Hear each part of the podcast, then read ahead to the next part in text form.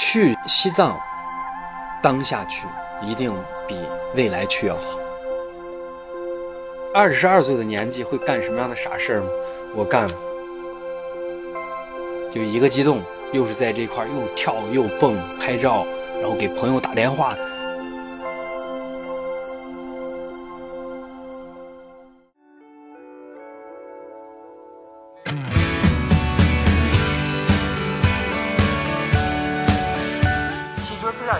众朋友们，大家好，我是黑兔子。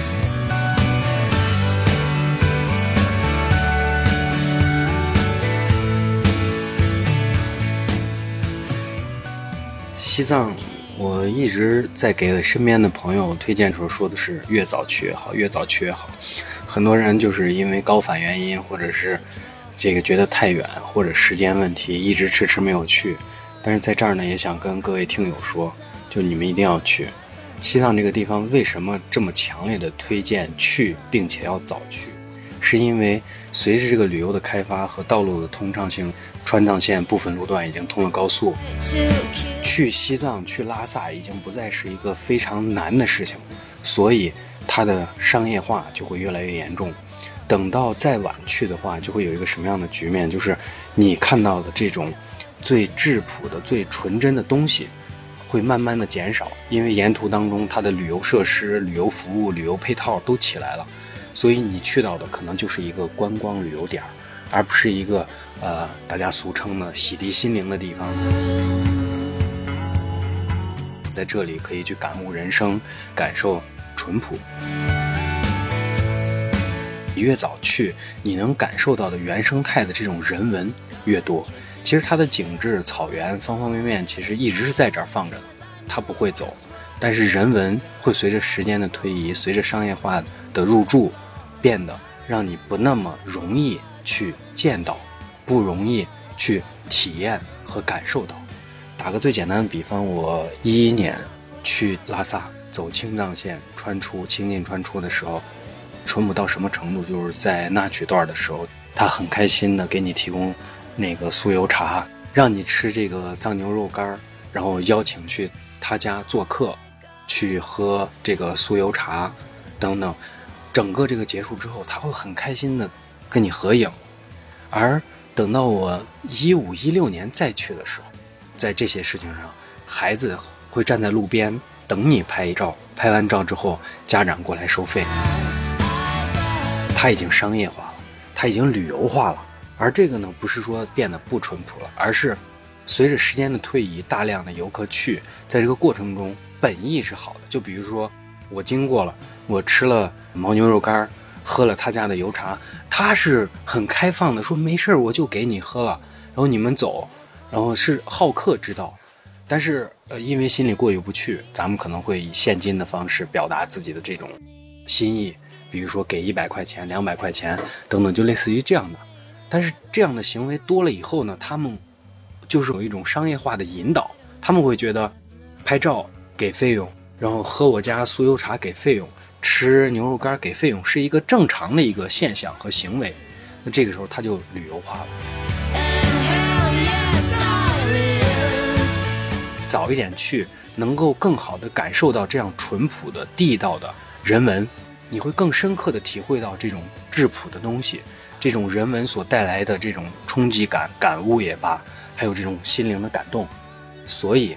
如果有这种想去西藏、想去拉萨的这个想法和冲动的话，就说走就走，千万不要等。拉萨很美，一直在那儿等你。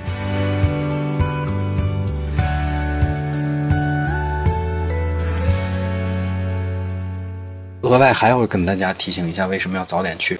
是因为这个布达拉宫。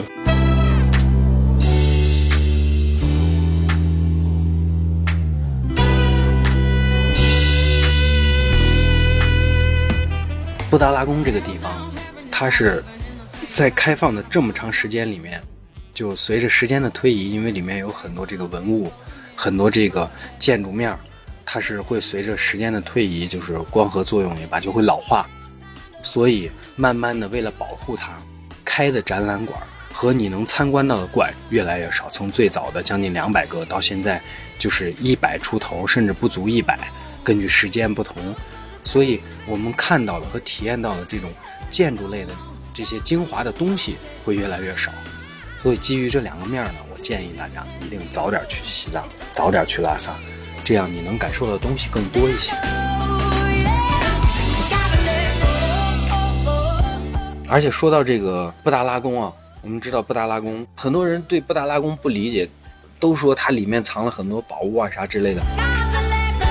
其实布达拉宫到底它这里面的宝物也罢，它整体的这个价值，它到底有多值钱呢？就有一个形象的比喻，就是说，把布达拉宫里面所有值钱的东西换算成金钱的话，这个钱可以养活咱们中国人半个世纪。就是中国人不用干啥，这个钱可以养你吃喝半个世纪。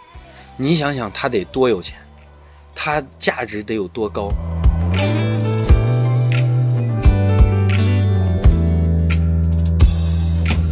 我进藏已经有五六次了，每一次的感受和内心的体会是不一样的，故事也很多。二十二岁的年纪，第一次去拉萨。开着一辆 CRV，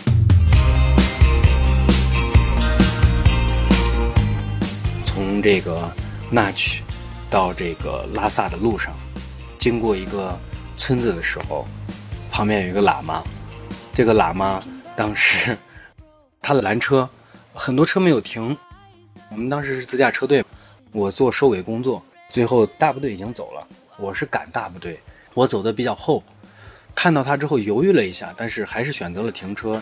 拉上以后，路上试图想要跟他聊天，但是发现他不会这个普通话，说的是藏语，然后所以一路其实还是比较沉闷的。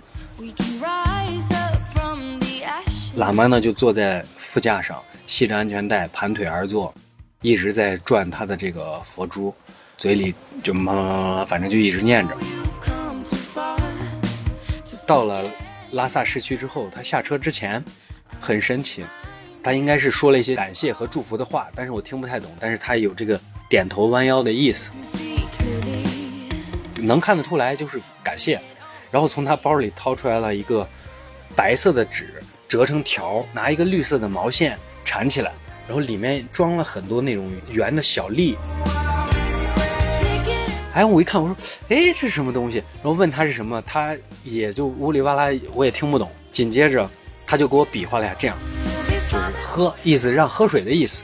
我说这个可以喝，然后他就点头了，然后我就说谢谢，然后就我们就分开了嘛。他在市区下车，我就回到我们订好的酒店。回到酒店之后休息，自己喝了点水，准备睡觉了。然后看着这个就一直很犹豫，哎呀，这个东西敢不敢喝呀？这不知道是干啥的。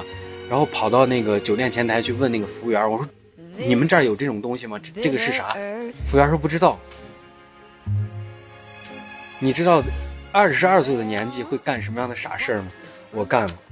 我犹豫了片刻，我就说这会不会是什么灵丹妙药，什么长生不老药？就会各种的这这个去憧憬，去想。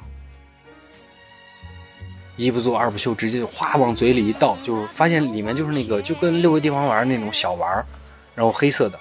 后就一口气倒在嘴里，咕咚一口咽掉，睡觉。然后等我睡起来的时候，大概是七八点了。起来之后照镜子，发现自己变帅了，就发现自己很白。这这这是这种心理活动啊！就当时，哎呀，自己是不是很帅？然后到晚上，我们跟当地的这个地接一起吃饭，我把这个事聊起来了。他们一是说你胆子真大，陌生人给的东西你还敢就喝了；二就给我科普了一下这个东西。是在寺庙里，这些僧人们专门用来，就是在夏天的时候，就是类似于咱们的藿香正气水和驱寒感冒药，类似于这种东西，因为他们不经常出去买药，就自制的一些甘草药搓成的这种小丸、小粒，然后比如说要换季的时候，天冷的时候喝一点，就是驱寒的，预防感冒、防蚊虫叮咬的。我说哦，还有点小失望。就类似于咱们那个就是板蓝根一样，只是它是自制的。哎，我就觉得哎，这是一个很好的点，但是还是在这儿提醒大家，就不要干这种事情。毕竟那个时候年轻，干了这样一个事情，现在想想还是很后怕的。但是这也是在去拉萨的路上的一个奇遇吧。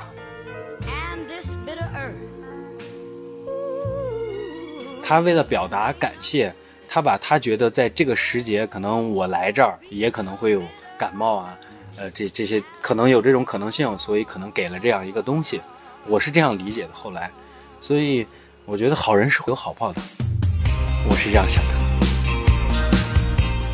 这个药对高反没有任何帮助，这是问的当地人，当地的地接说这个药跟高反没有什么关系，主要就是用来驱寒的，预防感冒，就跟咱喝板蓝根一样。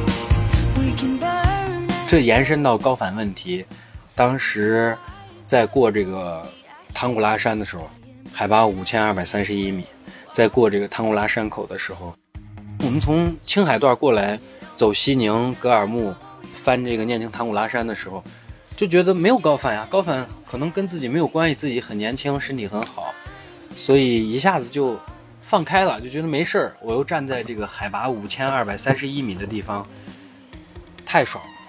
所以，就一个激动，又是在这块又跳又蹦拍照，然后给朋友打电话，嘿兄弟你好，我现在站在海拔五千二百三十一米的地方给你打电话，这种很激昂的情绪在感染着我身边没有来西藏的人群，然后在这个过程全部处理完了，也高兴好了。等上车的时候，导游说：“你看看你嘴都成啥了，然后你那么激动干什么？给你们强调过的事情，让你们不要激动。”不要剧烈运动，不要跳，你不听，然后一照镜子一看，呀，嘴已经紫了。从那儿开始，你都不知道我这个头啊就开始通通通的跳，就跟头里面按了个心脏一样，一下一下的跳，就头疼欲裂，也睡不着觉。在那曲那一夜，真的把我折腾惨了。后来到了拉萨之后，其实缓解了，因为在那边海拔比较高，五千多、四千多，然后一直等到到拉萨，你已经到了海拔三千多了。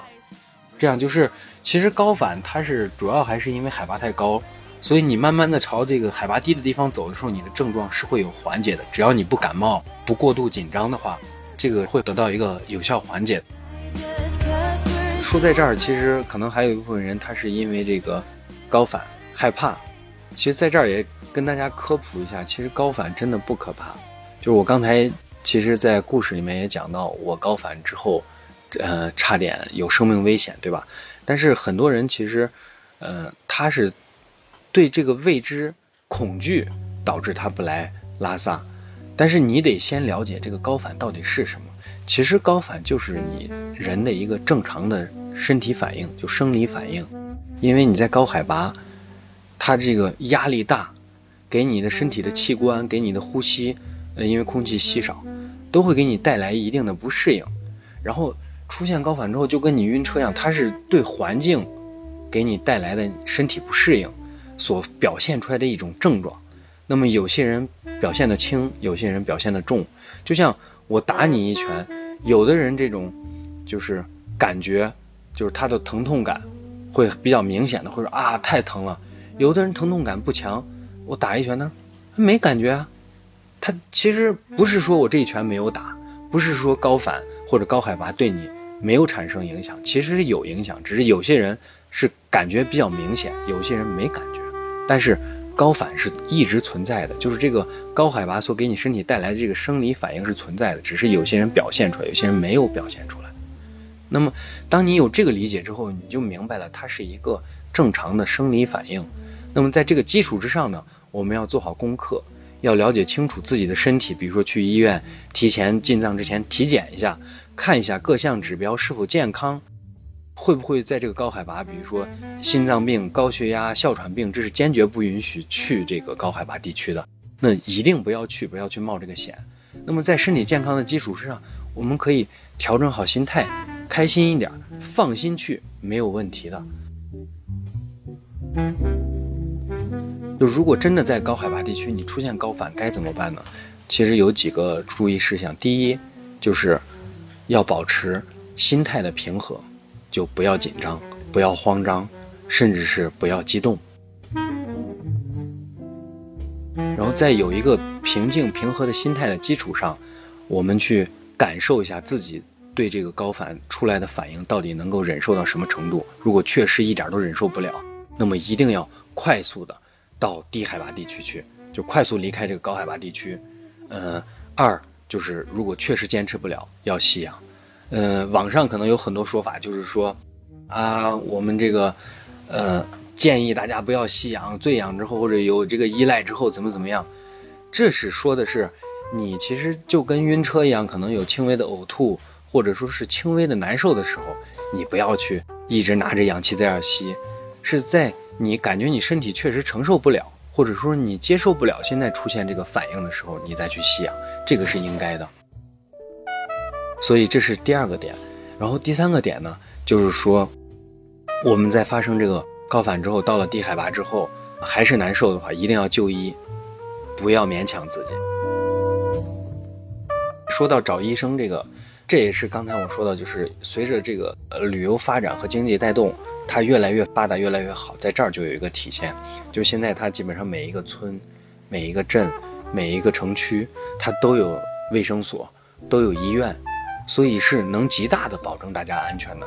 就是进藏不是大家想的那么恐怖了，它不是说一望无际、荒无人烟，它会随着这个发展，它村村子越来越多，它这个村子里的这个设施条件也越来越好。所以大家是可以放心去的，而且去之前可以给自己买上一个氧气袋，带上。出发之前给氧气袋充满氧气，基本上是够用的，是能够应急用的。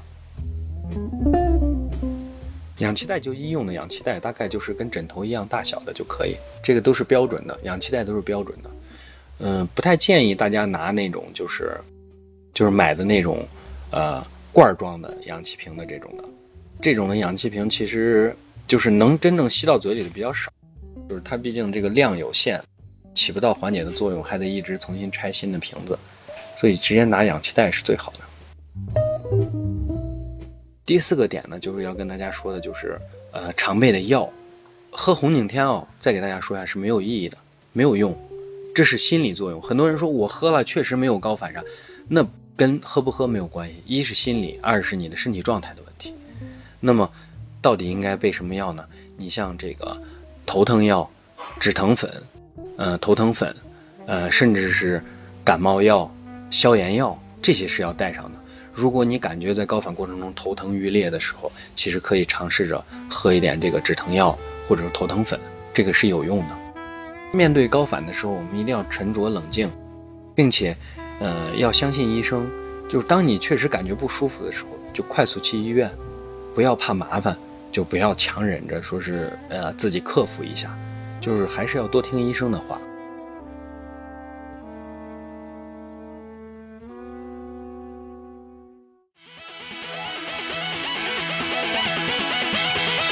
问大家一个问题，知不知道有一个壶，拿杯子盛起来的水可以直接喝，而且这个壶它的清澈度可以达到你扔一个带颜色的盘子。它沉到四十米的位置，水下四十米的位置时候，你都可以看到这个盘子的颜色。你想想，这个清澈度是有多高？那么这个地方你知道在哪里吗？想不想听黑兔子给你讲讲这个湖？咱们下期节目再见。